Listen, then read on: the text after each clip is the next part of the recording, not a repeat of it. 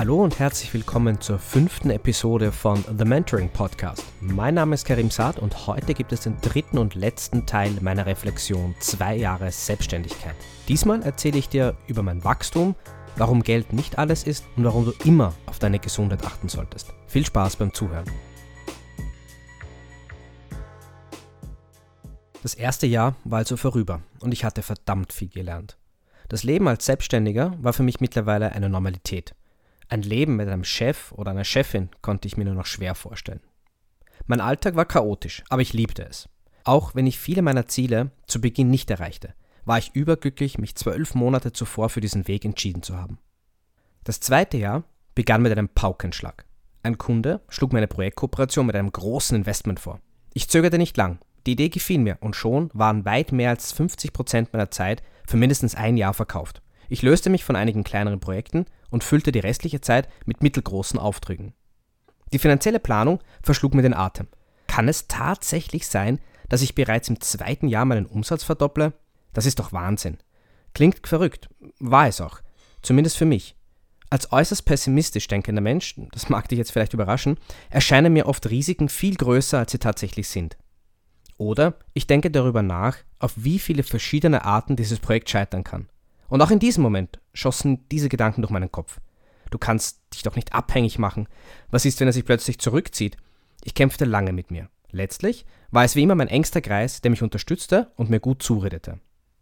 Ich stellte die ersten Leute ein und arbeitete jeden Tag mehr als zwölf Stunden. Es war hart, aber es lief großartig. Dann die nächste Wahnsinnsmeldung. Ein anderer Kunde möchte ebenfalls ein großes digitales Projekt auf die Beine stellen und war bereit, eine große Menge Geld in die Hand zu nehmen. Ich war unsicher. Wie, wie soll ich das schaffen? Das ist doch unmöglich. Zugleich erinnerte ich mich an ein altes Versprechen an mich selbst. Karim, du wirst nie wieder Möglichkeiten auslassen, zumindest ein erstes Gespräch muss drin sein. Nein sagen kannst du danach immer. Und so kam es, dass ich gemeinsam mit dem Kunden und meinem Geschäftspartner das Projekt diskutierte. Es lag eine Menge Geld am Tisch. Das Potenzial war enorm. Ich ging in mich und dachte sehr lange nach. Die Projektplanung war realistisch und die Finanzierung gesichert, und trotzdem hatte ich Bauchweh. Das Team, mit dem ich arbeiten sollte, überzeugte mich nicht. Meine gesamte Karriere hindurch konnte ich mich immer auf meine Kolleginnen und Kollegen verlassen. Gemeinsam waren wir unschlagbar. In einem großartigen Team zu arbeiten ist für mich unerlässlich. Man pusht sich gegenseitig, erfreut sich am gemeinsamen Erfolg und steht in der Niederlage zusammen. Ich liebe all diese Gefühle und ich halte sie unerlässlich für den beruflichen Erfolg. Ich führte also sehr lange Gespräche mit meinem Partner. Es war nicht einfach. Am Ende entschieden wir uns gegen den Deal. Finanziell wäre es der Deal meines Lebens gewesen. Aber der Job hätte mich so viel Energie gekostet. Er wäre hochemotional gewesen und hätte bestimmt Auswirkungen auf mein Privatleben gehabt. Wenn du 12, 13, 14 Stunden am Tag mit Menschen verbringst, von denen du nicht überzeugt bist, ist die Chance groß, dass du dich irgendwann selbst aufgibst. Und das war mir all das Geld nicht wert.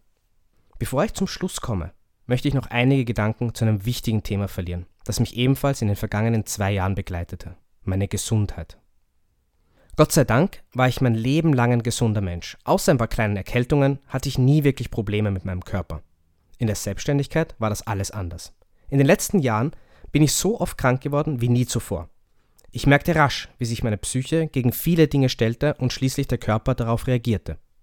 Es gab Phasen mit Schmerzen, die mich an den Rand des Wahnsinns brachten. Ich musste darauf reagieren. Ich achtete mehr auf meine Ernährung, begann regelmäßig Sport in meinen Alltag einzubauen, entdeckte sogar meine alte Tennisleidenschaft wieder und machte Pausen, wann ich wollte. Unabhängig, wie dringend ein Kunde oder eine Kundin gerade etwas brauchten. Viel zu oft blenden all die Social Media Accounts. Sie zeigen all das Schöne und ignorieren einfach die Schattenseiten.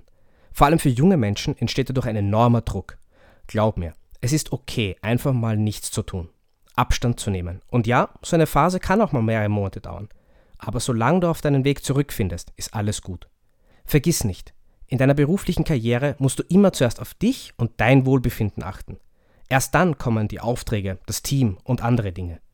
Unterschätze niemals die ersten Signale deines Körpers, denn er hat immer recht. Müdigkeit, negative Gedanken oder das berühmte Unwohlsein in der Bauchgegend. Höre darauf und reagiere umgehend. Ich kämpfe noch immer damit und muss mich täglich daran erinnern. Mach nicht die gleichen Fehler wie ich. Ich hoffe, dieser dreiteilige Einblick konnte dir das Leben der Selbstständigkeit ein wenig näher bringen. Ich freue mich wie immer auf dein Feedback und melde mich nächste Woche mit einem brandneuen Thema. Bis dahin, habe eine tolle Woche und vergiss nicht, das zu tun, das dich glücklich macht. Wir hören uns.